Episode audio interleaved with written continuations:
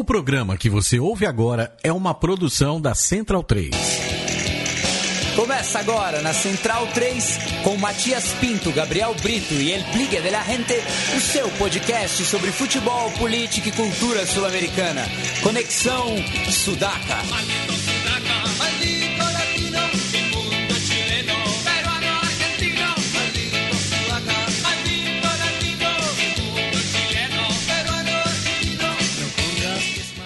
Buenas ouvintes da Central 3, está começando mais um Conexão Sudaca, ocupando e resistindo na sua placa de áudio. Meu nome é Matias Pinto e estou, como sempre, ao lado dos meus companheiros de batalha aqui. À minha esquerda, Leonardo Lepre Ferro, o capo da Barra Centralina. Tudo bom, Léo? Tudo bom? Salve pessoal, estamos aí de volta. Levantaram de novo o direito de admissão. Então a gente está retornando ao, Paravalancha. Qual, qual foi a última acusação desses vigilantes aí? Ah, não, sempre tem uma, alguma coisa ou outra aí, né? Mas disseram que a gente liberou os molinetes aí na, na- na- no último domingo. e, e aí pediram o direito de admissão, a gente cumpriu e está de volta. Tá todo mal com a, com a comissão. Com a né? junta. É. À frente do Léo está ele, Gabriel Brito, o guerrilheiro da informação. Tudo bom, Gabriel? Tudo ótimo, Matias, Leonardo, Centralinos. Salve a todos e vamos, Sudacas. E, completando o time aqui, na bancada tá cheia, está ele, Felipe Domingues, El Biglia de la Gente. Salve Matias, salve Gabri, Léo, muito tempo que eu não vi o Léo e já me re- rece- recebi um regalo, a cerveja Cusquenha lá de desde Lima, Peru, Com, com abraços do Charlie. com um abraço do Fernando que tá todo feliz com, com Vai. o novo bochorno do Universitário de Deportes lá de Lima.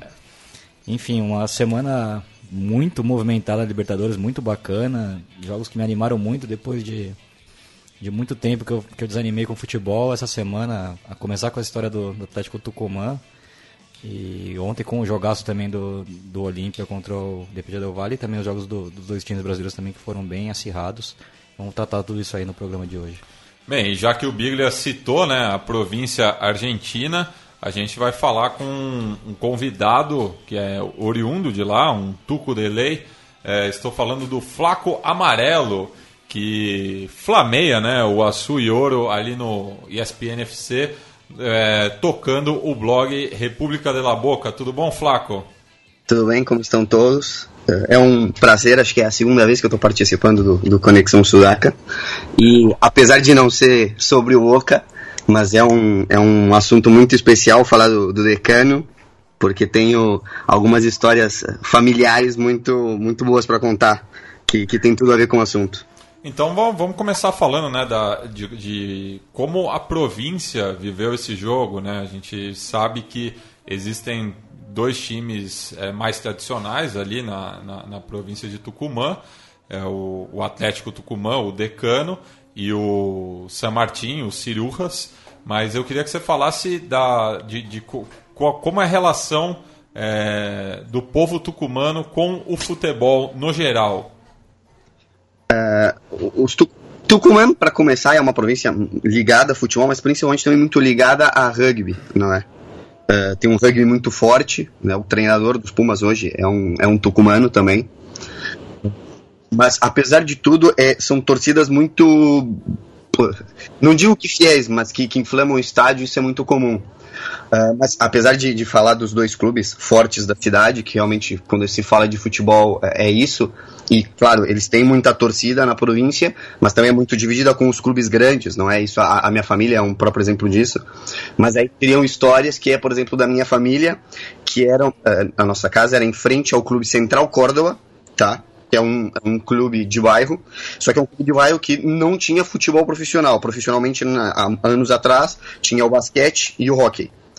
Uh, então, por conta disso, por uh, ser parte deste clube, uh, a minha família torcia para os grandes e não para os clubes da cidade e, e mantinha uma certa rivalidade com os torcedores dessa do, da dupla. Mas e, e como que foi, assim, como que você, você reagiu, como você acompanhou toda essa saga do, do, do Atlético, Flaco? Na quarta-feira foi, né? É terça-feira. Terça-feira. Terça-feira. É, na verdade, é, voltando um pouco, é, como eu disse, a gente morava na frente do Clube Central Córdoba. É, o estádio Ciudadela, que é do São Martín, fica a mais ou menos umas 10 quadras tá, dali. Era, a gente morava na Bolívar com a Leandro Além, onde é o clube. E ele fica umas 10 quadras seguindo pela Avenida Além. É, o, o Atlético Tucumã fica do outro lado da cidade, né, do outro lado do, do Parque 9 de Julho. Então, assim, a, a, gente acabava tendo na família uma rivalidade maior com o San Martín porque estava perto. É, em jogos de categoria de base da época que os meus tios é, jogavam no juvenis do, do, do Central Córdoba, chegava a ter brigas e etc. Apesar de o Central Córdoba ser um clube de, muito social, um clube onde tem muitos bailes e a cidade frequenta, etc. A, a vinda da minha família toda para, ou quase toda para cá, quem veio para cá acabou perdendo um pouco dessa rivalidade e olhando mais os times como uma representação da cidade e da província. Né? Os meus primos que estão lá, eu tenho, por exemplo, um primo que é bosteiro e é decano, como aquela coisa do clube da cidade, e tem uma rivalidade muito grande ainda com o San Martín. Mas a, a parte da, da, da, do meu abuelito, que foi os que vieram para o Brasil, é, a gente olha muito como uma representação da cidade. Então, só da campanha uh, do, do Decano o ano passado, no Campeonato Argentino, a classificação para Libertadores, a gente já viveu como uma coisa muito intensa. E, e antes do, dos jogos agora da Libertadores, era uma, aquela situação de eu ligar para o meu tio, ligar para o meu pai, ó, oh, vai começar o jogo, e, e a gente viveu uh, de uma forma diferente porque foi, foi, muito bonito de ver as pessoas na televisão uh, falando da importância que teve Tucumã na independência argentina, explicando o que é um pouco do norte argentino, que é, é, é, uma outra Argentina, não é aquela Argentina de Buenos Aires, que é a Argentina que o marketing vende, que as pessoas acabam muitas vezes conhecendo. Uh, no meu próprio trabalho, uh, as pessoas vinham falando comigo, oi, esse Tucumã aí, como é o teu time? Então é, é uma coisa assim que, que nós vivemos muito intensamente, mas como uma representação da cidade e da província e não tanto dos clubes exatamente. E Flaco, no fundo a gente está ouvindo aí a, a, Violeta Parra, né, cuja morte é, completou 50 anos no último domingo, que foi muito interpretada por uma das personalidades tucumanas mais famosas, que é a Mercedes Sosa. E com isso eu, eu deixo a pergunta agora para o Gabriel. É, então, você contou um pouco aí da particularidade do norte argentino, né? E eu fiz uma brincadeira no programa passado, Flaco, e dizendo que o, os times de Tucumã e até pela um pouco da da característica da província lembra um pouco o, o, o que são no, o norte do Brasil com o Remo e o Paysandu, que são dois times que têm torcidas importantes, mas não conseguem entrar tanto no no no bloco dos times da elite mesmo. Eu queria que você contasse pra gente como é que como é que é essa relação do norte argentino, até cultural, com o centro do país, que é o que você mesmo disse que é o mais conhecido, o mais vendido. E, e também no bojo disso, se re, realmente houve uma, um espalhamento, uma nacionalização né, da, das forças do futebol argentino, que antes parecia mais concentrado em Buenos Aires, e agora parece que os times do interior te, te, ambicionam entrar mais nesse espaço. Não sei se é bem assim que você enxerga. Uh, não, acho que é, é totalmente isso. Uh, há uma semana, quando teve o, o, primeiro jogo, não, não me lembro quem me perguntou: o Atlético Tumão pode ser comparado ao que aqui no, no Brasil? Eu falei: olha, é, é, difícil fazer essa comparação, é sempre muito difícil, mas eu falei: seria algo mais ou menos como o Paysandu. E a rivalidade seria algo como o Remo. Eu fiz essa mesma comparação para ele se identificar um pouco. E, e eu acho que é, é, é, muito disso, tá? E, e ao mesmo tempo também eh, noto que, não só no, no interior da Argentina, mas eu acho que isso talvez até em outros países seja um, um, fenômeno recente, das pessoas estarem cada vez mais identificadas com os times da cidade e menos com os grandes, não é? Porque acho que os grandes era uma coisa que, que chegava através do rádio e etc. Então uh, se expandia como, como aqueles são os clubes de verdade, não são esses clubes aqui da província. E, e, aí a, gente entra nessa, nessa questão do, do tucumano, porque eu tenho até uns amigos que brincam, porque um, a, gente tem um grupo, quando eu morava em São Paulo, morei 18 anos em São Paulo, eu tinha um grupo de amigos lá, todos argentinos, que moravam lá, e quando conheciam outros argentinos, me perguntavam, ah, sou argentino? Eu dizia, sim, sou tucumano. E aí me perguntavam, sou tucumano, pero sou argentino, não? Porque o tucumano tinha um pouco disso de, ah, eu sou argentino, mas sou tucumano, para não, não confundam as coisas, eu não sou portenho, eu não sou, sou tucumano. E, e eu acho que o norte argentino tem um pouco isso, e o tucumano tem muito por uma questão da, da, de sentir importante na história do país. Então acho que, é, como as pessoas de fora da Argentina muitas vezes não sabem exatamente o que é história.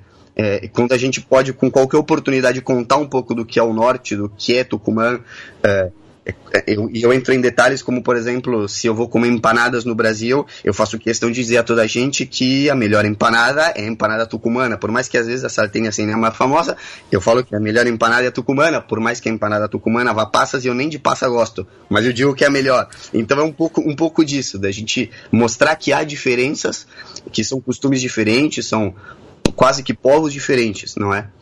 É, e, e, ainda mais a minha família, que é uma família curiosa, porque saiu de Portugal para ir para o interior da Argentina. Então é um caso ainda mais específico, não é? Porque é uma família já em Tucumã um pouco diferente, a história é um pouco diferente.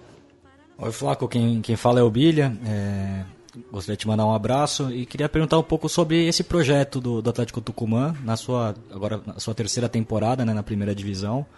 É, queria que você explicasse os fatores econômicos que levaram a essa campanha exitosa do, do Atlético Tucumã na temporada passada no Argentino, que ficou na, na quinta colocação, né? que o credenciou para disputar essa fase prévia da Libertadores. Se você pudesse destacar alguns jogadores de, desse, dessa equipe. Olha, eu não sei exatamente te dizer economicamente como, como é o clube ou a administração.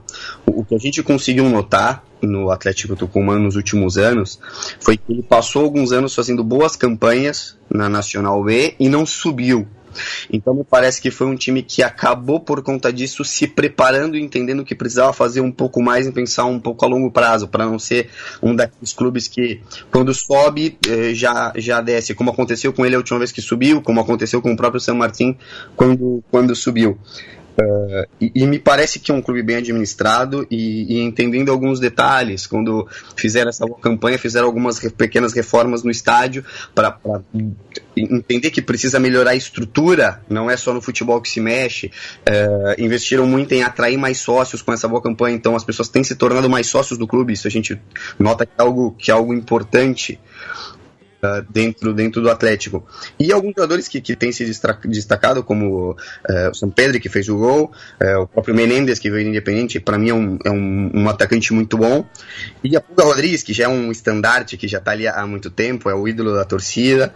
E até jogadores como, por exemplo, o Luquete, que para mim é um, um arqueiro terrível, talvez o pior que eu vi jogar com a camisa do Boca, mas que traz uma certa experiência, traz o, o, próprio, por exemplo, o Evangelista, que é um lateral que veio do Boca, que era até tido como chegaria nos profissionais do Boca e não chegou. Então acho que conseguiram fazer um pouco dessa mescla, mas principalmente fazer um trabalho entender que primeiro precisava subir para a primeira divisão, e, e, depois tentar se estabilizar. Eu acho que a campanha que o levou a classificar a Libertadores é quase um acaso de terem feito um torneio curto, né? e, que isso gerou algumas possibilidades. O Godoy Cruz se classificou, alguns clubes como Boca, River estavam na Libertadores, então fizeram campanhas ruins nesse torneio de adaptação porque não colocavam os times titulares.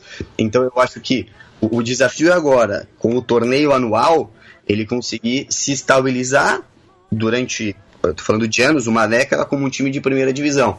E, e o que me parece que o trabalho tem, tem sido feito para isso. É, o Laut, eu lembro aí que o, Flaco citou o Laut, eu lembro de uma entrevista do, do Laut que ele, ele comenta que ele, ele odeia futebol, que ele não gosta de jogar futebol, que ele faz meramente pelo, pelo dinheiro, né? Que é pelo, pelo, porque é a profissão dele, ele tem que fazer, se paga bem, ele faz, mas ele diz que se ele pudesse, é, ele não jogaria, ele faria qualquer outra coisa da vida. É, isso deve explicar um pouquinho porque ele é tão terrível assim, né? Como, como o Flaco falou. Mas aí eu também lembro, queria lembrar, não é exatamente Tucumã, é o outro São Martin, é o São Martin de São Juan, porque eu lembro, eu lembrei, a gente falando dessa coisa do, do futebol, né, se expandindo para as fronteiras da província de Buenos Aires, a gente pegando um pouco mais, indo além do Godoy Cruz, do Atlético e dos, dos dois principais de Rosário. É, a gente tem, já tem os times que, que jogam, que não são é, do eixo de Buenos Aires, mas que são estão sempre, né? O Colón, o Union. O... É, o Colón, que inclusive foi, chegou às quartas de final da Libertadores em 98. Em né? 98, tem, a gente tem o, Rosário, o Nilson me disse, Godoy Cruz. Mas eu lembro, e o Flaco deve lembrar bem, agora ele vai me, me, me xingar antes de, de dar a resposta. Mas eu lembro muito bem, em 2013, que eu assisti aquele São Martin 6, São Martin de São Juan. São Martin 6 e o Boca do Biante 1. Você lembra desse jogo aí, Flaco? Lembro, foi a, a pior derrota uh, do Boca uh, com o Bianchi. Né? A segunda passagem do Bianchi, todo mundo sabe que não, não foi exatamente boa, mas uh, existe ainda uma derrota pior, não é? Que foi uma vez que o Boca perdeu para o San Martín de Tucumán em La Bombonera por 6x1. No final dos anos 80. essa talvez né? tenha sido pior. Se eu não me engano, o, o Bianchi também tomou um 7x2, não tomou? Do, do Rosário Central? Tomou, Com mas porque foi um, é, era um time de sub-20 que entrou em campo. Era, prévio à ida ao Japão em 2013. Exato, exatamente. O Boca já, já tinha conquistado o torneio, se eu não me engano. Um jogo que o Tchelito Delgado desmilhou. Isso, esse mesmo. É.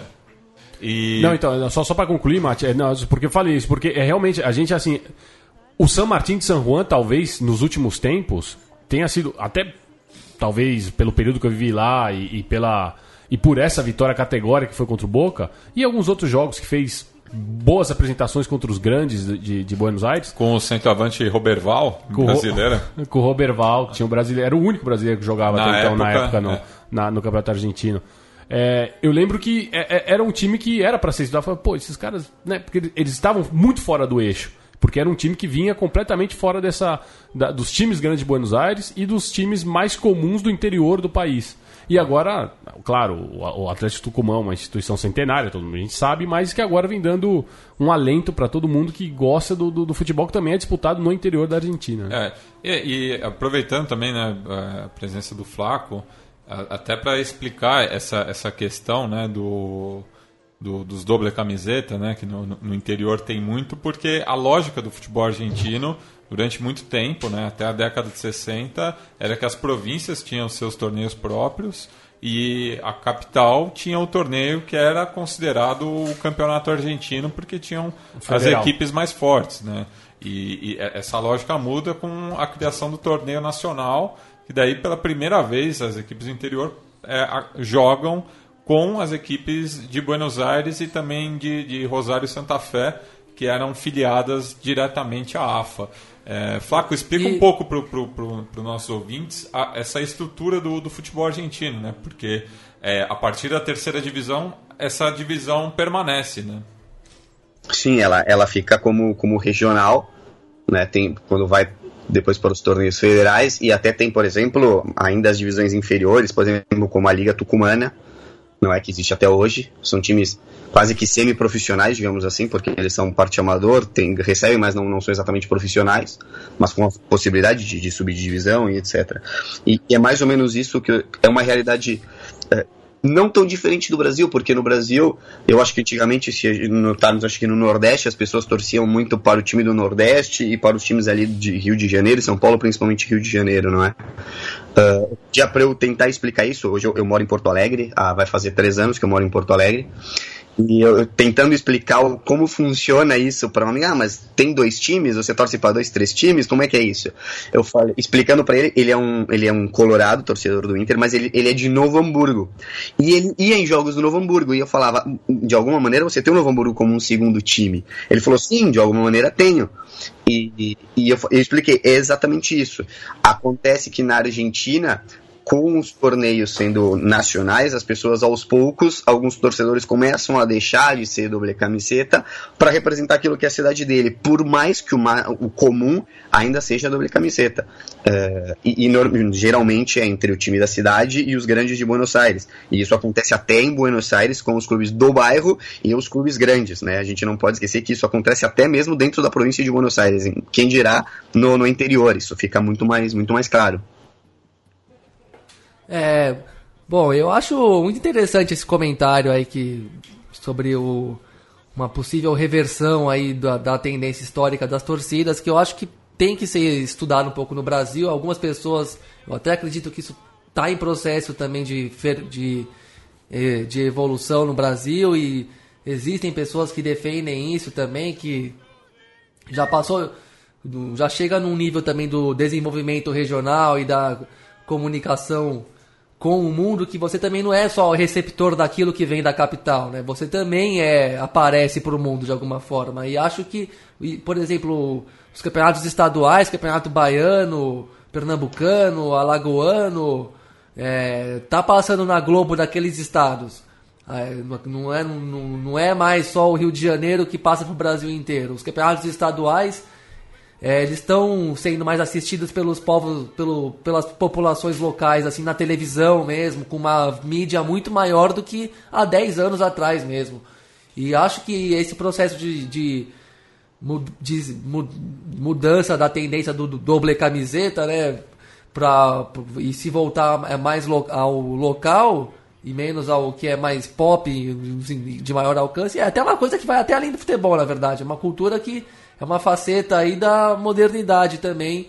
Mesmo em tempos de globalização, tem a valorização do, do seu lugar no mundo, porque você também aparece para o resto do mundo. Antes não aparecia. E acho que no Brasil isso também tem que ser pensado e valorizado também. E, e não, não tenho ideia disso na Argentina, até porque sempre vai existir um pouco disso, né? Você tá, você não tem, não, não tem muita rivalidade entre um, time entre um time do Nordeste e um time do Sudeste. Então, uma pessoa que tem uma história de vida que fez ela passar pelas duas regiões, é normal ela simpatizar com um time em cada lugar e se gostar muito de futebol, ter ido no estádio ver os dois em cada momento da vida. Enfim, faz sentido tudo isso. Na Argentina não tenho tanta ideia isso, até dá mais impressão de que tem.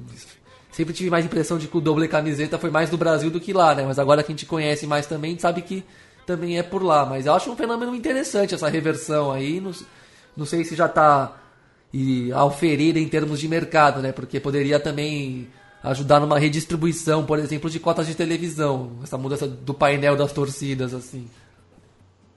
É, e eu acho que uma, uma coisa que contribui um pouco para isso hoje é a com, com a venda, a saída dos melhores jogadores do futebol sul-americano, a, a, gente nota um equilíbrio maior nos campeonatos, não é? Antigamente, é, o, o, Boca ia jogar numa, numa província do interior e as pessoas iam para ver o grande Boca, os grandes craques. Hoje o jogo é mais equilibrado, ela vai muitas vezes quer que o time da província vença o Boca porque hoje é muito mais possível do que era antigamente. Então eu acho que até a, a, o equilíbrio maior que por mais que os grandes sigam ganhando os títulos, eu acho que há um equilíbrio maior dentro do futebol. Então eu acho que ah, se torna aquilo de o nosso time, o time da província, pode ganhar do, do, dos grandes de Buenos Aires, por exemplo. Bem, e falando propriamente né, desse jogo de, de terça-feira, da façanha tucumana, né? É, vamos, vamos relembrar um pouco tudo, tudo que se deu, né? Até por conta de ser a primeira viagem internacional do, do decano para uma partida oficial, né? É, teve alguns erros, né? E, e, até a gente, claro, é, entraram por folclore, mas é, a diretoria do, do Atlético Tucumã ela apostou numa companhia que não estava tão habituada a esse tipo de, de viagem. Também teve a questão de viajar é, próxima da, da, da, hora da partida, né, para minimizar os efeitos da altitude. Mas eu, eu queria, Flaco, que você falasse é, como que a imprensa argentina né, é, viu, é, acompanhou essa mobilização do, do, do Atlético Tucumã é, e também a gente leu vários casos de, de torcedores que perderam a viagem, de gente que ficou presa na fronteira com o Peru, enfim. É, eu acho que a gente não pode negar que foi um pouco de amadorismo de tudo que foi feito, como foi feito, por mais que o folclore muitas vezes nos, nos interesse, não é? Eu acho que as histórias, por vezes, por conta de situações como essa, ela, que elas se tornam maiores e que elas são contadas depois.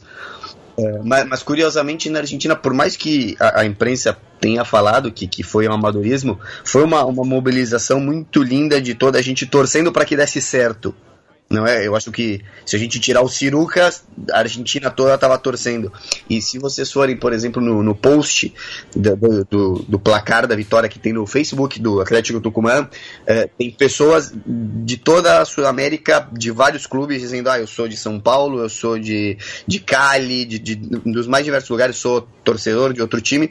E cumprimentando e, e dando um certo alento para aquilo que estava acontecendo.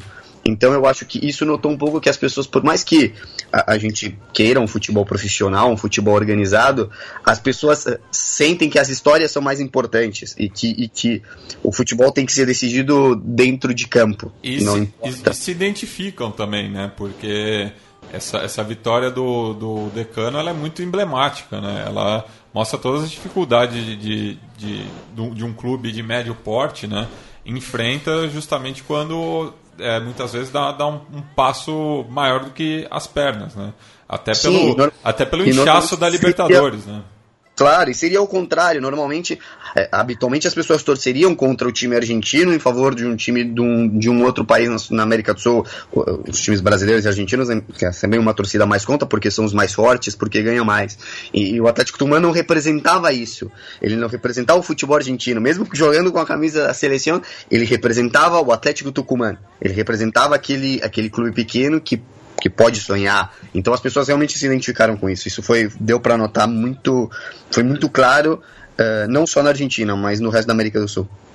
É, eu acho que é bem, vai bem na linha do que o Flaco falou, né? As pessoas elas se identificam com, com a dificuldade, com, com a diversidade. Então, é, você, você, você vê aquele esforço do, do, dos jogadores. E o mais engraçado, assim, o que me chama muito a atenção é quando as, as primeiras imagens do ônibus quando o ônibus está vindo, o que a gente vê não é nenhuma expressão de abatimento ou nada. Os caras estão ensandecidos dentro do ônibus, batendo no vidro. Eles tomaram, o próprio, os jogadores tomaram aquilo como, meu, é uma diversidade a mais, mas foda-se, a gente vai, vai passar isso. E quando eles entram para fazer o aquecimento, eu, eu, não lembro qual deles, mas eu lembro que tinha uma imagem no Sport TV que ele entra, ele olha para trás, ele vê a torcida. O, o Nacional já estava no campo, já de uniforme, pronto para começar o jogo, eles estavam saindo para fazer um aquecimento.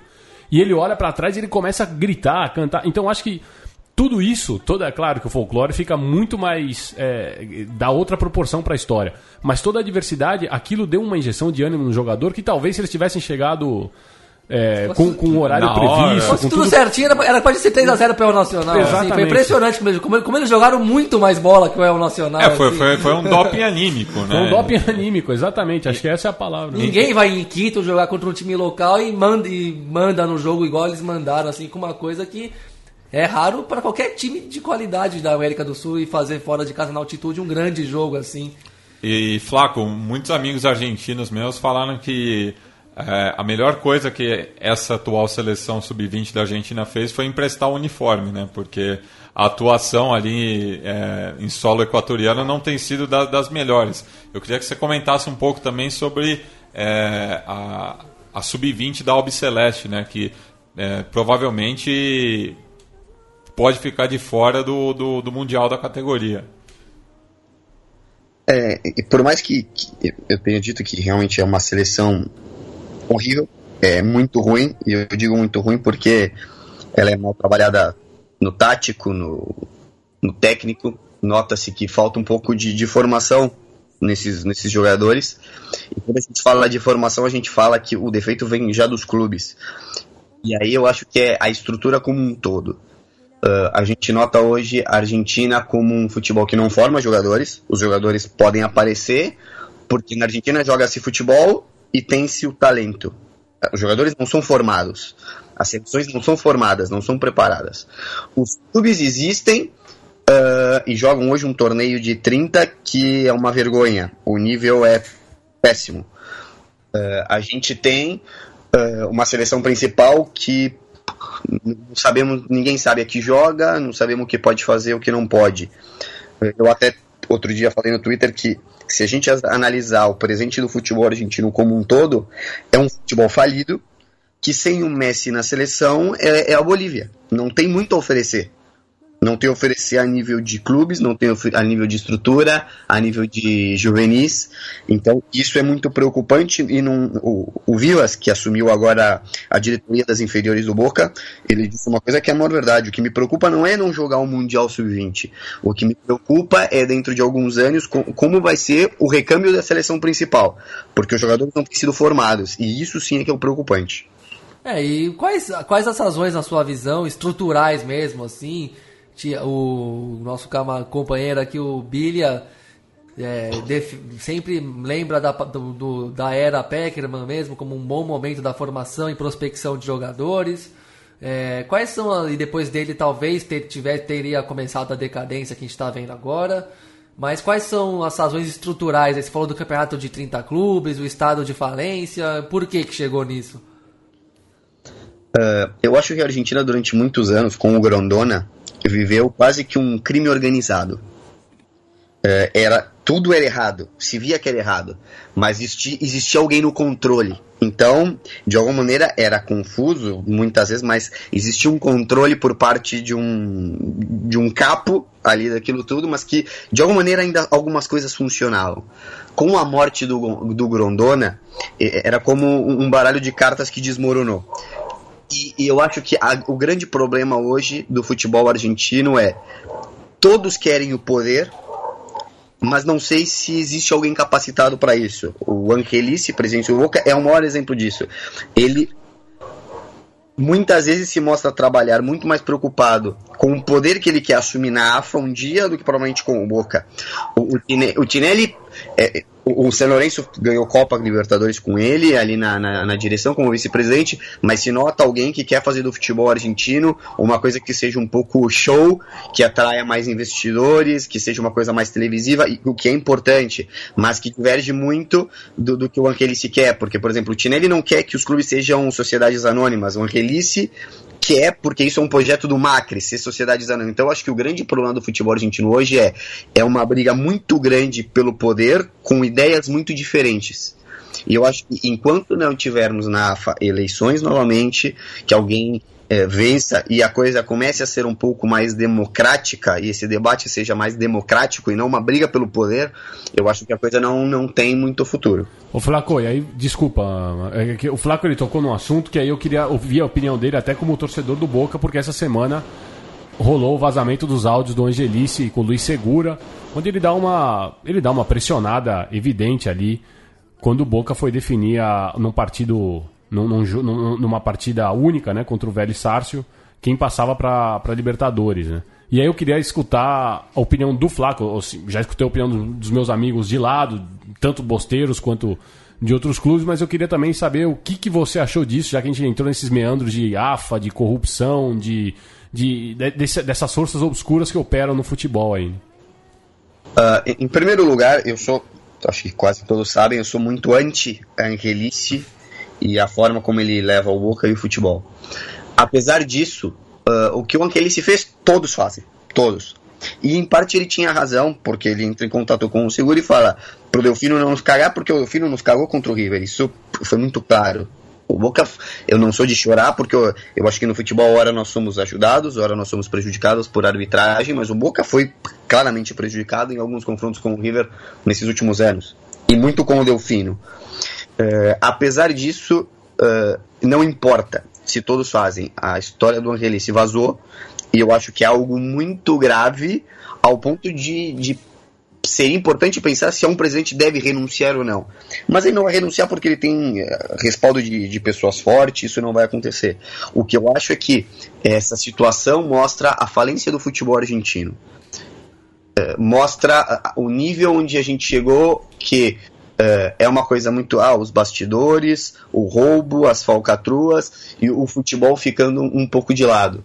É, a organização do torneio era um desempate que aconteceu e todos estavam certos, mas ninguém tinha razão, porque a, até a regra do campeonato era mal feita. Então eu acho que é, é, muito difícil apontar esse assunto específico. Eu acho que a estrutura como um todo está tão é, podre que esse é só um fato que, que expõe isso, na verdade. E, e só abrindo um parênteses também, né, o, o, o Flaco falou de, do respaldo do Angelite, talvez um dos principais aliados dele esteja ocupando a Casa Rosada no momento. Na semana que também o Maurício Macri é acusado de perdoar uma dívida do grupo presidido pelo pai dele, o grupo da família, o Franco Macri, que privatizou os Correios da Argentina e depois declarou falência após o Corralito, enfim, é, ali na transição é, do começo dos anos 2000. Então é, é bastante sintomático essa situação. É, agora falando é, do restante da, da rodada da, dessa Libertadores, né, da, da segunda fase da pré-Libertadores, é, antes da, da façanha do Atlético Tucumã, na terça-feira, a União Espanhola venceu novamente o Cerro do Uruguai por 2 a 0 e classificou-se para a fase seguinte, assim como o Júnior Barranquilha, que também bateu o Carabobo da Venezuela. Ambos jogaram em casa, haviam ganhado a primeira fora, é, e também passa a, fase, a, a próxima fase. Já na quarta-feira, né, os dois brasileiros entraram em campo é, depois de vitórias magras aqui no Brasil. É, mas o Botafogo sofreu, como é o Botafogo, ou, ou os sacatispas, né? Como, Os sacatispas. é, Como o Léo Lepre traduziu aqui é, o, o nome do, da estrela solitária. É, e o Colo-Colo, né? Vamos, precisamos falar do Colo-Colo, né? Desde aquele gol do, do Cleiton Xavier, que o Cacique é, vê um brasileiro e, Ah, te- não só brasileiro, né? Não, mas eu tô, tô falando especificamente dos brasileiros na Libertadores, porque o Cleiton Xavier, 2009, Colo-Colo e Palmeiras decidindo a vaga, cai fora. 2010, contra o Cruzeiro, cai fora. 2011, com o Santos, cai fora. Atlético Mineiro, 2014, 2015, as duas fora e agora o Botafogo, né? E antes teve o Independiente Del Valle ano passado, né, que segurou um 0x0 também no, no Davi Orelha. Mas aquele foi, foi surreal aquele jogo, porque Mas tá, teve de sempre, bola na mas tá sempre surreal Tá sempre pro Colo-Colo. Isso que é, incrível. Pra, mas pra mim, assassina aí de entregadas é, destruidoras é, começa naquela final da Copa Sul-Americana de 2006, uma virada Ah, em sim. casa que aí já é- acho que a, a maldição foi estabelecida nesse momento aí, junto com aquela do Cleiton Xavier que foi aos 40 e, não, 45 não, mas foi muito no finzinho do É. jogo. A partir daí garantiu uma década de azar aí É, e, e, curiosamente no, no Davi Arellano que era um escudo anti-mufa, né? Porque ah, no, no Chile tinha muito essa tradição do estádio nacional é, trazer azar, tanto para a seleção quanto para os clubes chilenos. Mas o, o- com a conquista da Libertadores em 91, e o Flaco até lembrou, né, que todo chinense é um pouco anti-Colo-Colo Por tudo que justamente aconteceu, por tudo né? que aconteceu na, naquela semifinal. Aquela imagem do Batistuta com a câmera do fotógrafo Ah, girando. o, o cachorro mordendo o, A bunda dele. O Montoya. Montoya. Montoya, a O bunda do Montoya. Montoya. O aquele cachorro até ganhou uma placa no, no estádio. Enfim. É, mas o, o Davi Arellano surgiu como um, um- um escudo anti-zica, mas agora o Colo-Colo sempre decide a vaga lá, e principalmente com clubes brasileiros, e tem sido eliminado sistematicamente. Não passa da fase de grupos desde 2008. Quando Não, depois... e que me permitam Claro. é, um adendo. é, Não basta esse histórico, eles vão e contratam um biocista para tentar mudar a história. Pablo Guedes, né? É, Que realmente o gol do Não, Botafogo. O Pablo Guedes chega a ser tão caricato e tão forçado de ser um biocista, porque ele é agachado no gramado, era uma coisa que você ri e sabe que, que vai dar merda, que vai perder. Não, e o gol do, do Botafogo é um, um, um claro erro defensivo típico dos times biocistas, né? Um- uma audácia exagerada, né? Um time que tinha vantagem para se classificar, faltando 10 minutos. E o gol sai de um tiro de meta. Que o time e a tá lá defesa, na frente. E a defesa mano a mano, né? Com, com Não, e o, o Vijara ainda faz uma tremenda defesa e depois fica vendido na frente do Pimpão como. É, como, sei lá, na frente de um tigre, né? Porque o cara não, tinha mais o que fazer ali. Ele já tinha feito o impossível, realmente. A, a defesa completamente aberta. Mas eu também acho, eu destacaria, querendo ou não, que eu gostei muito da, da partida do Montijo. Eu achei que ele teve. Ele foi. Teve, fez uma partida. Não só. Não, acho que nem tanto no primeiro jogo. Mas no segundo jogo ele, ele, ele foi muito bem. E, e ele que, pela Universidade de Chile, nunca tinha vencido é, no Davi Arellano. Claro, no- o Botafogo também não ganhou, mas conseguiu a classificação, que era o, o- o mais importante, né? Mas o Montilho não, não, não tinha grandes jogos jogando na casa do, do cacique. Não tinha, é, e, e eu também, do lado do Colo-Colo, por mais que a gente fale muito sempre do, do, do Paredes, já há algum tempo eu gosto muito do futebol do Valdez. Não sei o que, que o, o Biglia acha aí do, do volante aí do do Colo-Colo, o Valdez, que Ele, mim... que- ele que fez o gol contra né, no, no, no Engenhão, mas mesmo Tá assim. É, o Matias quer me derrubar. mas é, ele, ele, ele, teve essa infelicidade, mas aí, é, assim... Não, mas é bom jogador. Eu acho um jogador muito, muito. Acho que de repente é que já tá velho, né? Mas é um, é um jogador que, que agrada, assim. Não, não, não corre mais a- todo o campo como, como dele se espera, ou da função dele se espera, mas é um bom jogador. E e eu, eu gosto muito do Barroso, o, que joga tanto de volante quanto zagueiro. Veio, a gente falou no programa passado, veio do, do O'Rings, treinado pelo, pelo Berício. É, daí é um São Paulista, né? Que é, é uma dissidência, Derivação. Uma derivação ali, uma, uma, uma facção do, do bielcismo também. É, mas é, é um bom jogador. E falando né, do, do, do Atlético Paranaense, que venceu é, nos pênaltis a equipe do Milionários. Foi um, o placar é, refletido né, do, do, do jogo no, na Arena da Baixada, só que o Milionários teve um domínio total da, da partida. Né? O, o Atlético Paranaense jogou para não perder, para levar para as penalidades e daí, mais uma vez, brilhou a estrela do, do Everton. É, já, eu acho que dentro dos 90 minutos ali, já tinha, acho que foi a série mais igual, né? Que teve é, assim, a, a, mais equilibrada. Mais equilibrada. Não, não à toa foi pros Não à toa foi O Everton, já, durante os 90 minutos, ele já tinha feito absurdos, assim, já tinha feito grandes defesas. Mas aí eu destaco muito a, a qualidade nas cobranças dos pênaltis dos jogadores do Atlético. Assim. É, principalmente o, o sósia do Gabriel Brito, o Felipe Gedós que a gente sempre que quis ver ele desde, desde aquele defensor de 2014. Que ele era lateral ali. É. E, aí quando ele vai para a Bélgica, ele, vai, ele já vai para jogar como camisa 10. Porque aquele, é. o 10 ali era o Arrascaeta daquele time. Sim, sim, ele jogava mais, mais pro, pro, pro flanco, né? E, mas é bom, bom, bom ter visto ele, ver ele, né, jogando num, num clube brasileiro. É, ele perdeu a titularidade né, nesse jogo, jogou o Nicão, mas ele entrou no segundo tempo acabou fazendo. Acho que valeu muito a experiência dos jogadores do Atlético Paranaense, né? Um é. elenco muito rodado. né? Os pênaltis foram bem batidos, mas se você for ver os quatro jogadores que bateram nos pênaltis, né, todos de qualidade, assim. É, o Atlético Paranaense eu acho que tem uma boa perspectiva aí, dá pra tentar fazer. Tem mais uma fase para fazer, né? Tem que jogar contra o Capiatá que por sinal entrou na base da. vai ser um tema importante no, no, na sequência. Mas tem jogadores de qualidade. Acho que tem uma mescla legal de experiência e juventude. O G2 ainda acho que vai aparecer mais esse time aí, porque o time teve que fazer uma decisão muito rápida também, né? Muito cedo para decidir jogos grandes. O time não está entrosado, não está no. Não se extraiu o potencial todo que tem e já, teve que jogar contra um time de camisa aí na Colômbia e tal. Não é fácil. Mas o importante é que conseguiu a vaga. E acho que daqui para frente o time é um, é um time que pode crescer razoavelmente. Isso. E já que o Gabriel lembrou do, do, do Capiatá, né? É, é, esse é, eu acho que era o jogo. É, era o único placar que eu acho que não poderia ser revertido ao lado do, do, do Wonders, né? Duas equipes que perderam em casa por uma diferença considerável contra equipes mais tradicionais, mas o Capiatá foi lá e mostrou por que tem sido essa sensação do, do futebol paraguaio, né?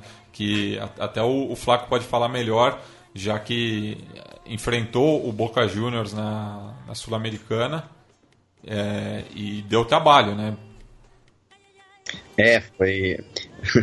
Isso na, na época, por mais que o Boca tenha se classificado, gerou até alguma piada, porque o Boca passou nos pênaltis, apertadíssimo contra, contra o Capiatá. E é um clube que eu tenho um pouco de, de preconceito, é um clube fundado recentemente, né? Não sei quanto tempo, mas não deve fazer 10 anos. E aí entra aquela coisa, ah, é clube de, de, é um clube de empresário, é um clube que, que foi criado para dar lucro. O que, que é exatamente o, o Capiatá? Confesso que dentro desse, desse contexto até estava torcendo para o Universitário passar, porque é um time de, de muita torcida, que tem um estádio monumental, espetacular, um dos maiores da, da América do Sul. Mas não, não tem como não simplesmente aplaudir o que, o que foi feito. Eu, eu esperava uma vitória como essa, apesar de achar que eles não têm força para passar pelo Atlético Paranaense, não é? De acordo.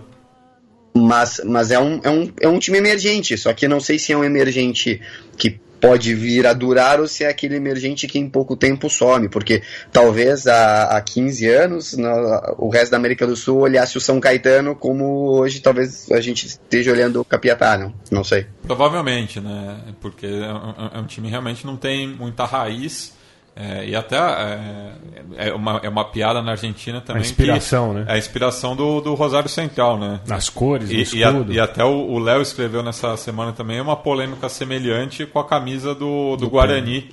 É, ah, sim, sim, do Guarani sim, com o Penharol. Com o Penharol, né? Então, o, o, os paraguaios têm criado essas versões tútias aí, né? Do, do, do Você diria essas Com perdão da piada, né? Dá pra resistir. É.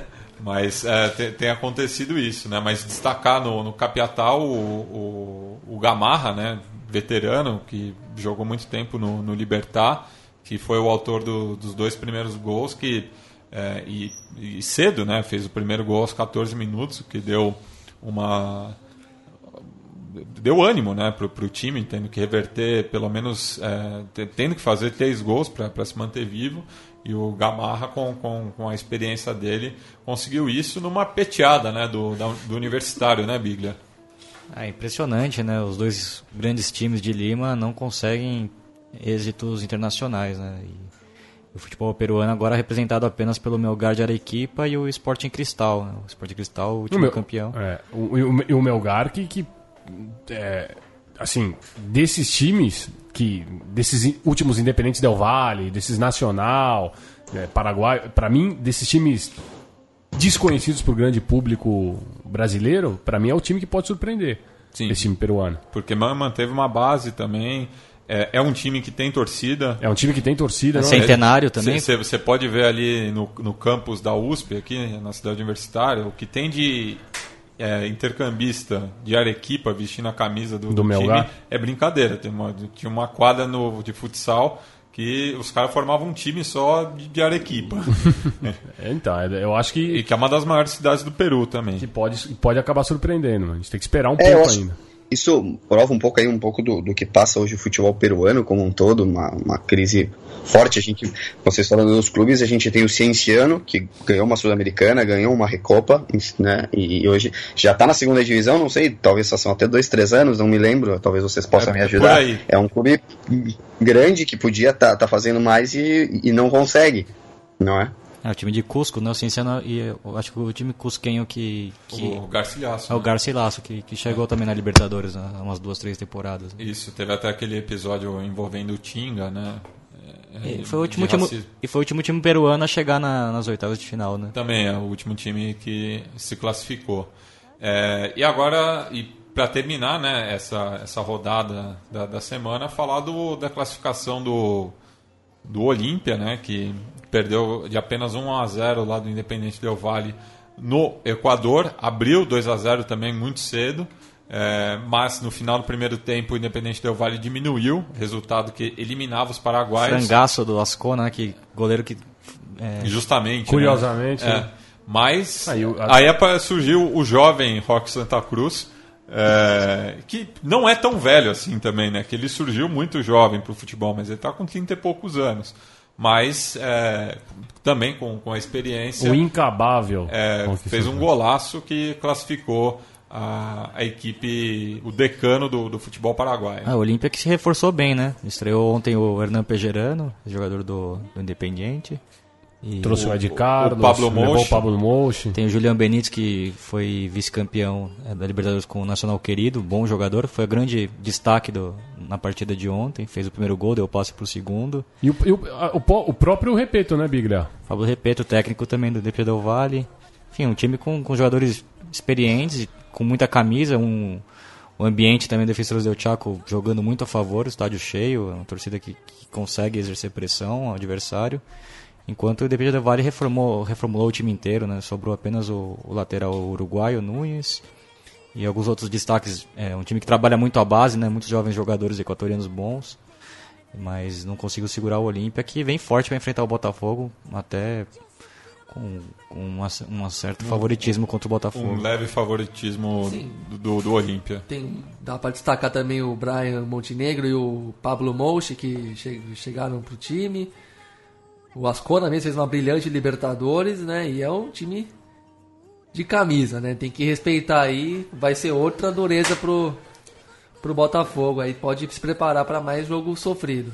E falar, né, também, é, eu lanço uma enquete aqui rápida. Qual que foi o, o, o golaço até agora dessa, dessa pré-Libertadores? Porque a gente destacou semana passada o gol do Sebastian Jaime, é, o, o gol de voleio no, no, no jogo do Olímpia e também o, o gol do Chumaceiro, que, pelo amor de Deus, né? Alô, o, Bebeto, hein? É, o, Não, o, Gabriel, gol... o Gabriel até mandou uma mensagem na hora ali no nosso grupo pra, pra avisar desse gol. Não, foi um gol que eu achei fantástico mesmo. Dificílimo de fazer, considerando a maior velocidade da bola no lançamento pro Chumaceiro do que o normal por estarmos lá em La Paz, né? E um voleio violento. Violento, na veia mesmo. Lembrou muito aquele gol do, Perfeito, do Bebeto contra a Argentina na Copa América é, de 89. Que, que, é uma brutalidade de gol, né? Aquilo lá é coisa que você vê só de vez em quando mesmo, assim mesmo. E é aquela coisa, né?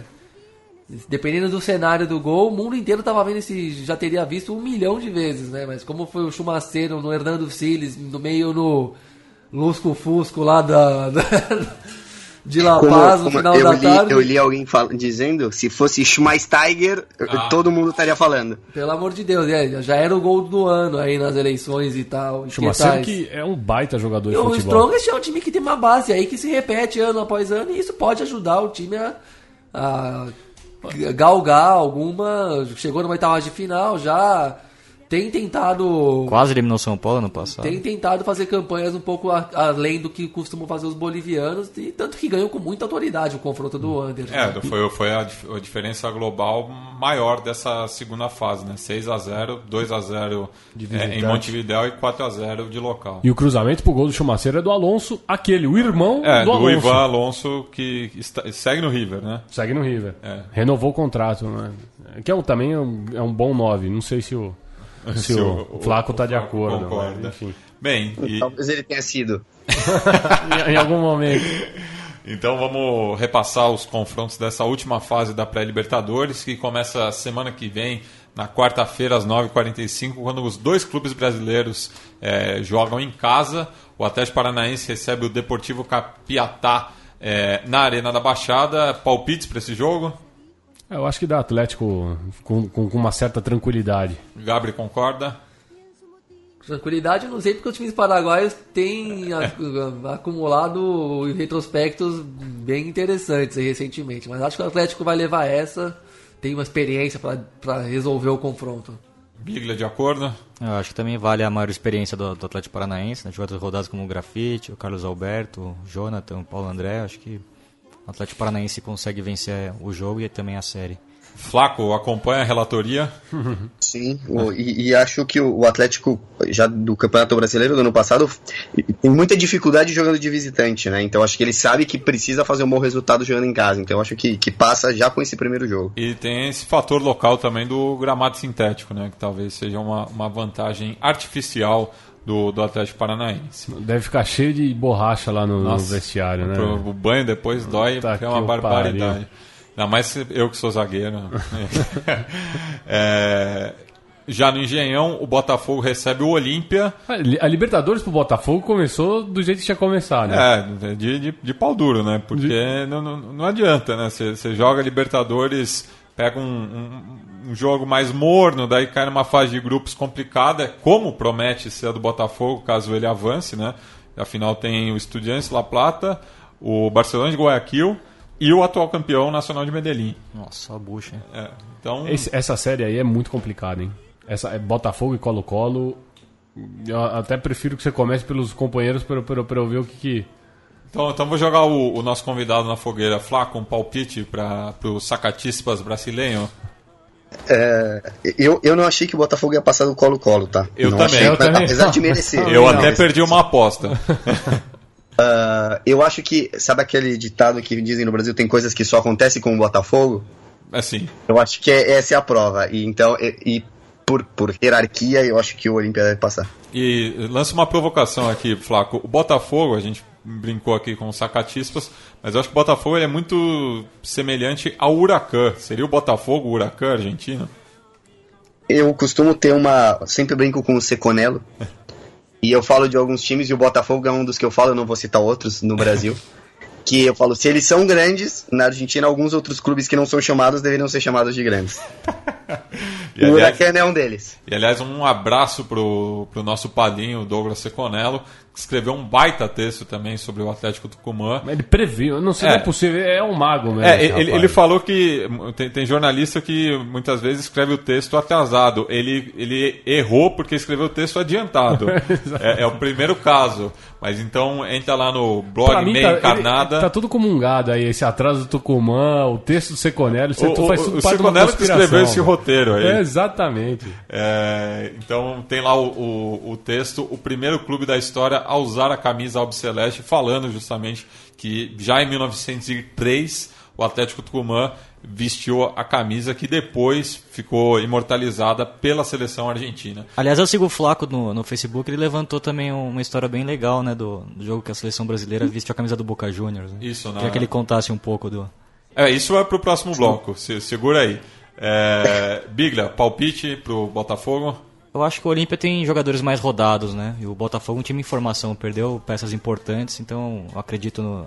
Além disso, a camisa do Olímpia tem um peso especial na Libertadores, eu acredito que o Olímpia consiga avançar para a próxima fase. Gabri? É, o jogo vai ser parada bem dura mesmo. Aí acho que é um palpite difícil. Eu não... E eu não pude ver tão bem nenhum dos dois times jogar, né? Acompanhei o máximo, mas ver jogar mesmo. Não, não vi muito bem, então vou pular essa porque não vi os times jogarem. É, pela, pela, pelas camisas e tal, o Olímpia tem vantagem, mas o time do Botafogo é interessante. Até acho que é um pouco melhor, aparentemente, mas não, não consigo prever muito por não ter visto nada.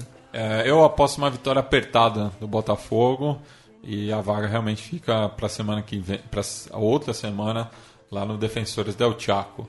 É, falar agora né, do, do, do, União Espanhola, do confronto União Espanhola do Martim Palermo. Tem, gostado do trabalho do Titã, é, do outro lado da cordilheira, Flaco? Tenho gostado. E curiosamente, quando, quando o Palermo começou ali a carreira como DT na Argentina, parecia que ia ser um fracasso. É, até fiquei com um pouco de pena disso, não é? é? torcendo por ele, naturalmente. E fiquei feliz dessa, dessa boa campanha na, na, União Espanhola. E seria, seria bonito de ver ele, ele podendo classificar e, e a Libertadores tendo Palermo de novo, né? Eu acho que seria muito bonito. E um palpite para esse primeiro duelo no estádio Santa Laura? O estádio que nunca enche, porque eu nunca vi. Eu só vi aquele estádio cheio uma vez, nas quartas de final contra o Boca em 2012, que o Riquelme fez um, um golaço. Eu te conto é, outra. Um golaço não, ele fez. Foi uma aula de futebol, como tantas que é. Riquelme deu aí na carreira dele. Teve outra também na semifinal da Libertadores de 94 contra o São Paulo. Que o São Paulo acabou contratando o Sierra, que, meu Deus. É que o estádio é meio grande pra, pra torcida é. da União Espanhola também, mas é um estádio que eu acho muito bonito. É, mas uma... é um estádio bonito. É, é que, nem, que nem o Huracan eu também. numa vitória da União Espanhola. Numa vitória agora e classificação. Sim. Ah, concordam? União Espanhola. União Espanhola também acho que vence no Santa Laura e se classifica. Biglia? É, eu gostei do, do, time da União Espanhola nesse confronto contra o Cerro. Mostrou muita superioridade também, alguns bons jogadores. Time bem ofensivo, jogando 4-3-3. Palermo num, num, estilo bem bielcista. É, eu, eu, também, eu, acho bem interessante o time da União Espanhola, assim. Eu acho, gostei do jeito que jogou contra o Cerro. Mas vou apostar aí nas garras do Tigre. Até o segundo jogo também na Bolívia, ajuda o Strongest. Acho que os, o, o Aurinegro de La Paz ele tem, tem um pouquinho mais de chance. É, e fechando né, com o, o tema central desse programa, o Atlético Tucumã, que segue no norte do continente, onde vai visitar o Júnior de Barranquilha. E daí já é mais pedreira, né? É, eu acho que complica um pouco. Se eu tiver que apostar, aposto no Júnior. Eu, eu também fico com a classificação do Tiburão. Bom, o Atlético Tucumã tá no, encanto, tá no encanto, né? Vou apostar que, que esse encanto vai valer, mas vai dar mais um gás aí. Decide em casa também, um fator ponderável. O time do Júnior não sei se é grande coisa também não, não parece, então acho que os tucumanos vão entrar nos grupos, sim. É, o Júnior de Barranquilha que não, não jogou em casa, né? Jogou na, em Cartagena, né? E e o time que é muito forte, né, jogando na, na umidade lá do, do Caribe colombiano. Mas o Atlético Tucumã, além da, de toda a história que a gente tratou aqui do programa, toda a epopeia, mostrou muito alguns bons jogadores, né? O centroavante, o Zampedri, que fez o gol. Gostei também do, muito do, do Barbona, fez um, um, partidaço, né? Um jogador criado no Nova Chicago. E alguns outros bons jogadores, eu até acho que o Atlético Tucumã consegue avançar para a próxima fase. Seria muito bacana. Isso, e eu, eu, eu, esqueci de deixar registrado que, para mim, um dos grandes personagens da, dessa epopeia do, do decano foi o embaixador argentino no Equador, o Luiz Ruiz. Que figura, é, já estou seguindo ele no, no, no Twitter. é, e o, o, o, cara, é, ele, como diplomata, ele se referiu a, aos dirigentes do, do, do, do clube equatoriano, que a gente já falou, representa as Forças Armadas ou seja, podia criar um incidente diplomático, diplomático. É, se referindo aos caras como general não sei o que, o coronel não sei das quantas, enfim, um personagem pilotando lá o, o, o bonde de 130 km por hora que levou o, o, Ah, o time do, do aeroporto até aquilo o. É, aquilo é muito insano, né? Já tava tão atrasado, pra que correr tanto, correr aquele risco? Já era, relaxa, vai devagar agora. Foi muita insanidade aquele ônibus na autopista ali daquela velocidade. É, enfim. É, e vamos passar agora para o nosso quadro da- das memórias, né, do Recuerdo de Ipacaraí, para lembrar justamente, o, o Biglia já adiantou, de clubes que acabaram vestindo outras camisas, clubes e seleções que acabaram vestindo outras camisas e entraram para a história por conta disso. Recuerdos de Ipacaraí.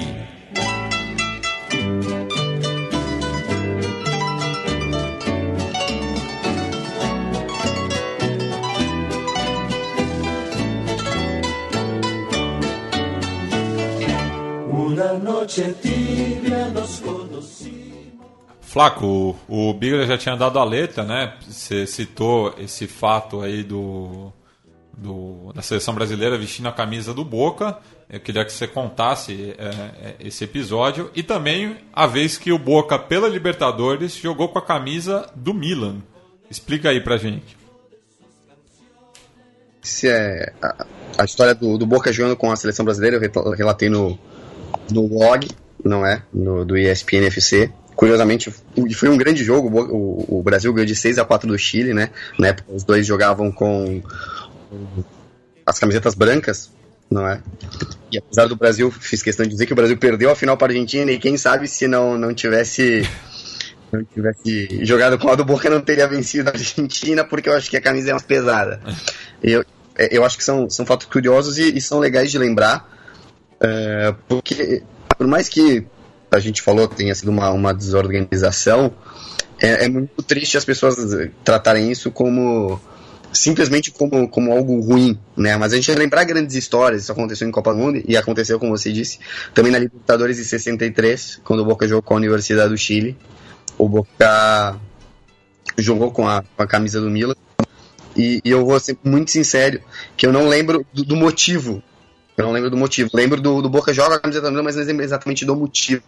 Como, por exemplo, essa do, do, do Brasil, que foi porque os dois tinham camisetas brancas, e aí pelo sorteio, o jogo era na Bombonera, pelo sorteio o Boca acabou ainda tendo que prestar o- a camisa pro Brasil. É, e isso foi, foi algo muito legal de ficar acompanhando ali na, na noite, né, do, do- do- de terça-feira. Muita gente relembrando de, de, de outros episódios, né? Ah, mas só- só na, na- própria terça-feira o Nacional já tinha oferecido um jogo de camisas ao, Assim, ao, a- as- ao as Tucumã. camisas reservas, As né? camisas reservas ao Tucumã, mas aí o Tucumã já tinha acertado tudo com a, Com, com a, a AFA. com a AFA. É, não, e, e- mas interessante é que a gente não tem falado, mas eu acho que a história de jogar com outra camisa é, é muito bacana, mas a gente esquece do que esses jogadores passaram de ter que usar outras chuteiras. também.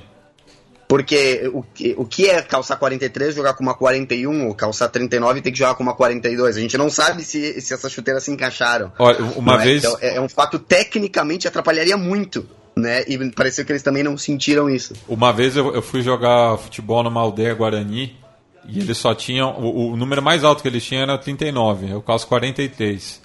No final do jogo, a minha unha tava preta.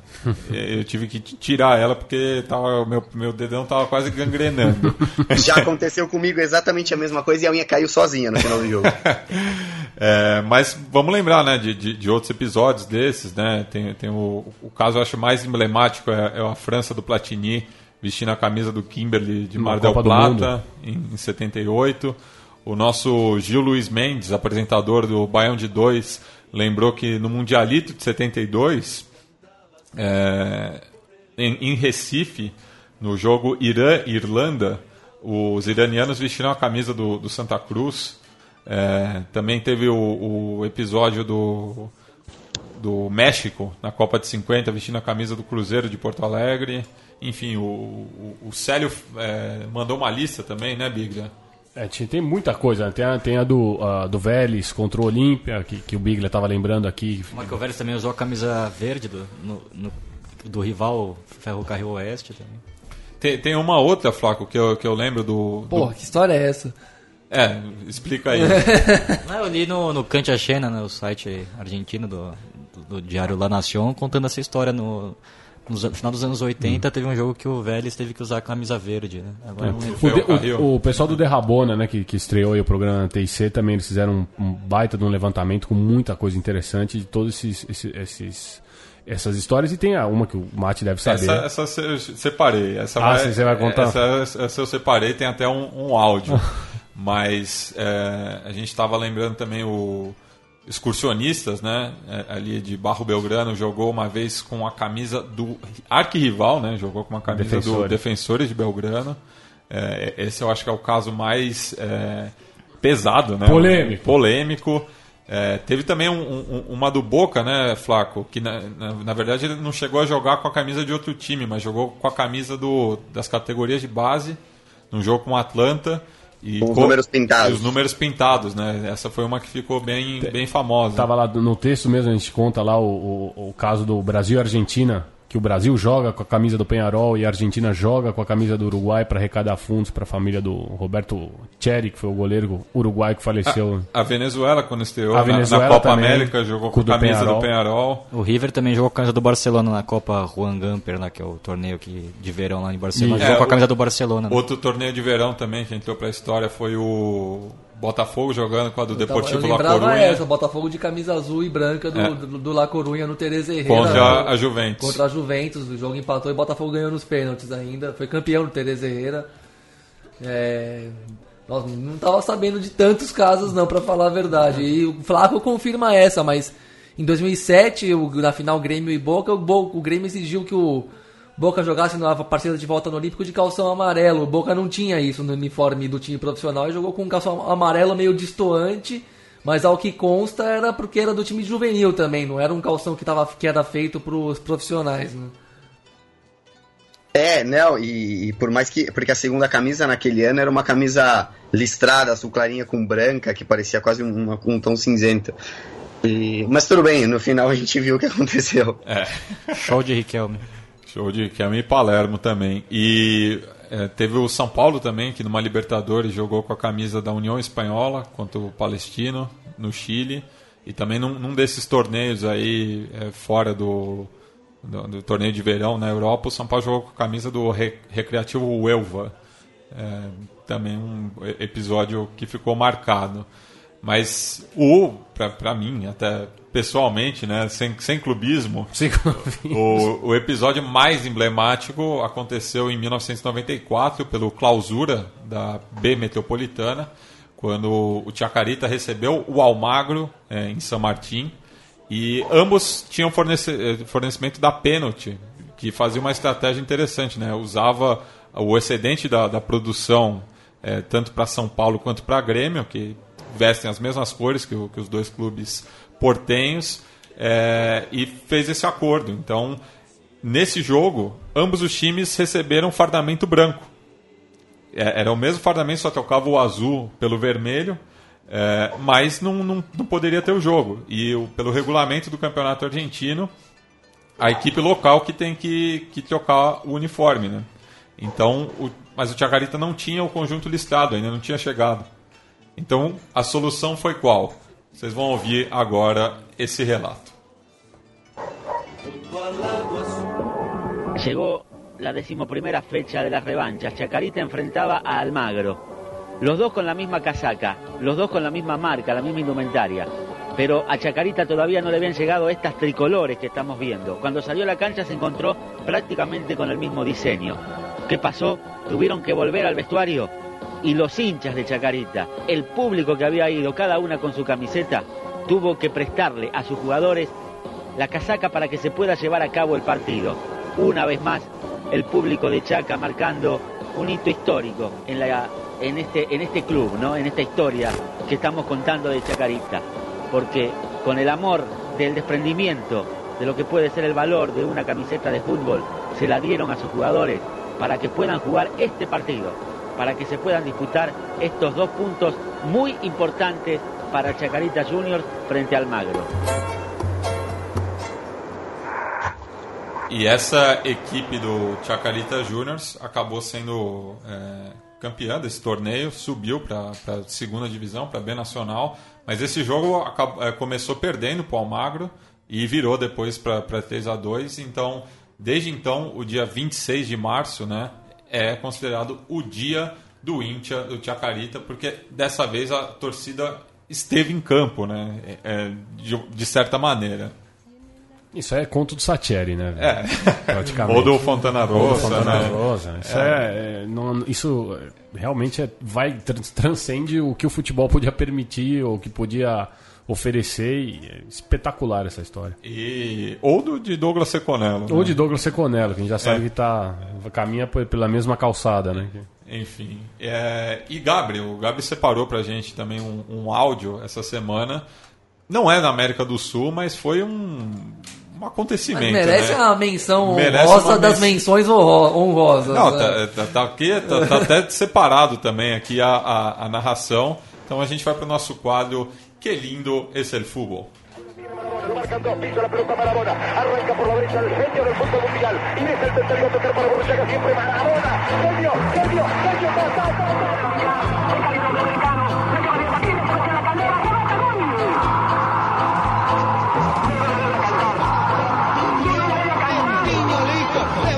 de altura el taco. Gol, qué pena. Gol del Corinthians, Ronaldo. Qué lástima. Qué lindo es el fútbol, pibe. Qué lindo que es el fútbol, pibe. Bem, vamos para Honduras, é, o maior clássico do país, né? O, o Olímpia recebeu o Motagua. E o que, que aconteceu nesse jogo, Gabriel? Bom, tudo se encaminhava para os finalmente, né? O Motagua vencia por 1 a 0 até os por volta de 43 do segundo tempo e até que o Olímpia empatou o, jogo numa arrancada pela da, ponta de direita cujo jogador, não sei quem é, mas deu um arremate sem ângulo, uma bomba na trave que já foi uma coisa assim de daquele futebol que não é muito dentro do normal que está acontecendo em campo, né? Aí no rebote saiu o gol de empate e na sequência o aos, aos 48 já o aliás aos 45 mesmo o jogador An- Andino numa, numa troca de passes pelo alto do, do time do Motagua botou o time na frente de novo, uma, um lançamento que um, um, um ataca, o centroavante aparou no peito o outro, o companheiro dele, tocou de cabeça para esse referido Andino, que matou no peito de novo e meteu de virada, tudo isso sem deixar a bola cair no ângulo, um puta de um golaço, assim, outro que era para chegar no final do ano sendo lembrado, assim, um gol fantástico para decidir o clássico. Mas eis que aos- ainda aos 48, o Motagua no ataque, uma jogada louca, todo mundo dentro da área, tudo, tudo isso na ponta esquerda, o, o- o jogador tentando descolar um cruzamento, vem pela ponta direita, sem ninguém observar, um torcedor de camisa, sem camisa e calça jeans, conduzindo uma bola livremente. Ele vai conduzindo, conduzindo, conduzindo, ninguém entra no campo, ninguém para, o juiz nem faz menção de parar o jogo, ele vai conduzindo a bola, a jogada vai evoluindo, a bola sobra na meia-lua pro, pro jogador Ro- Rojas do Olímpia, ele senta o dedo no que ele senta o dedo, o cara do torcedor também chuta a bola para dentro do gol, entra tudo dentro do gol. Puta no golaço e o gol do torcedor, do, do- do torcedor ao mesmo tempo, um duplo gol de empate. Aí a loucura é definitivamente desatada. O goleiro Escobar do Motagua surta e sai correndo pelo campo. Do, aliás, o Ruggiera, que eu tô vendo, o goleiro Ruggier do surta e sai correndo no juiz, mas é engraçado que ninguém do time dele vai no juiz reclamar demais. É, todo mundo meio que aceita a fatalidade, ou, ou nem assimila aquela Não, loucura toda. Nem, percebeu. É, o- Mas foi maravilhoso, assim. O cara ele surge sozinho pelo lado direito do, De do calça campo. jeans e sem camiseta. E óculos chutando escuros. E né? óculos escuros, só pra completar. E põe a bola dentro do gol, e aí os, os- jogadores saem comemorando o gol pro outro lado, do, do, pro, outro, pro escanteio do outro lado, e você vê que tem mais gente invadindo o campo pra comemorar o gol e abraçar os jogadores. É, é tudo, assim, fantástico.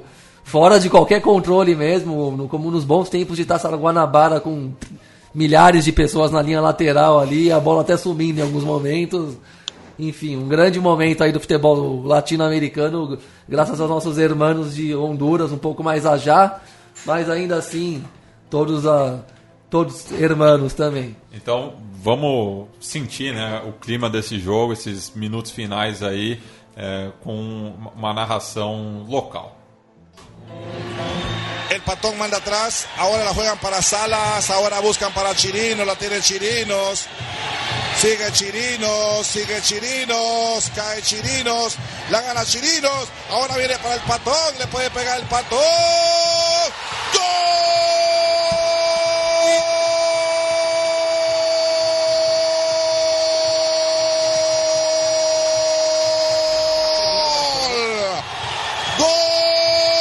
¡Gol de León! ¡Gol de Roja Roja!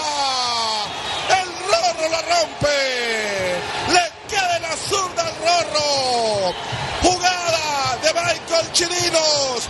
Hizo lo que quiso Chirinos y el Rorro le empuja y hace sonar el pum pum pum pum pum de la Olimpia.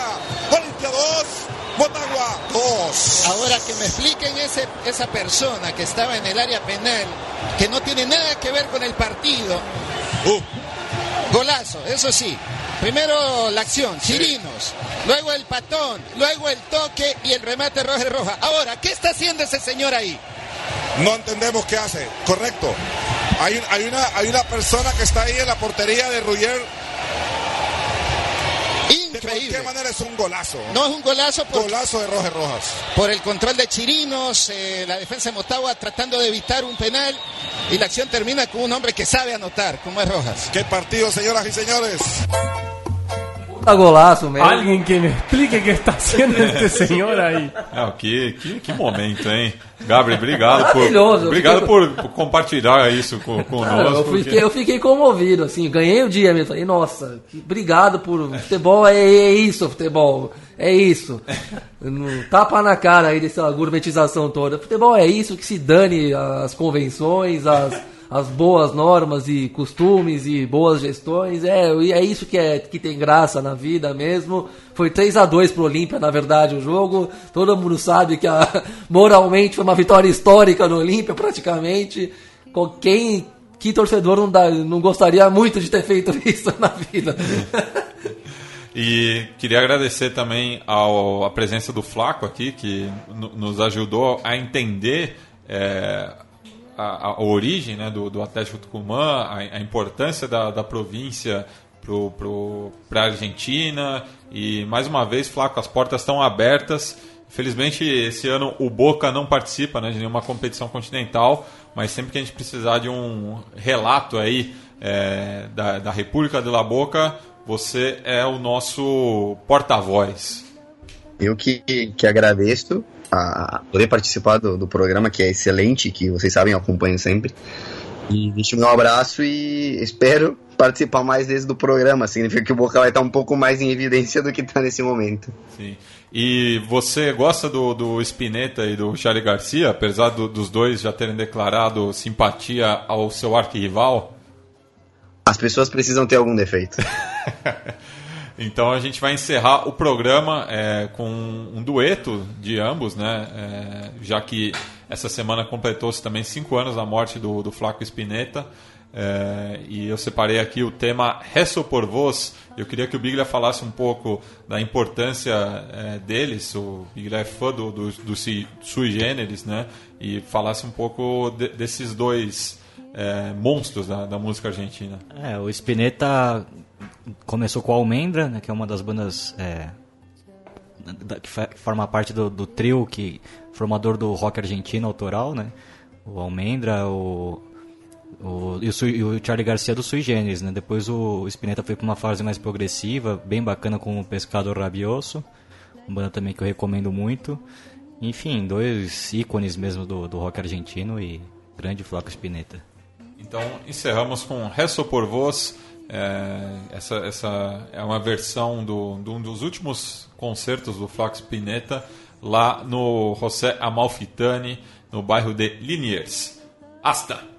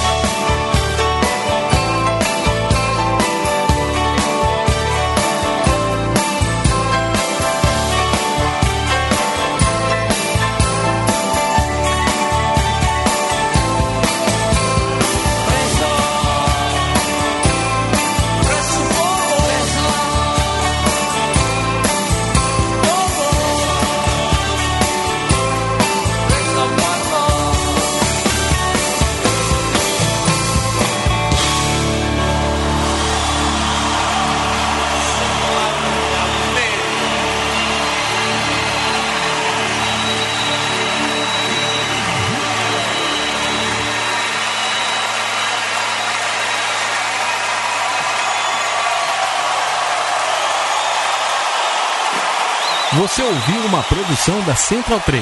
Para ouvir a programação completa, acesse central3.com.br.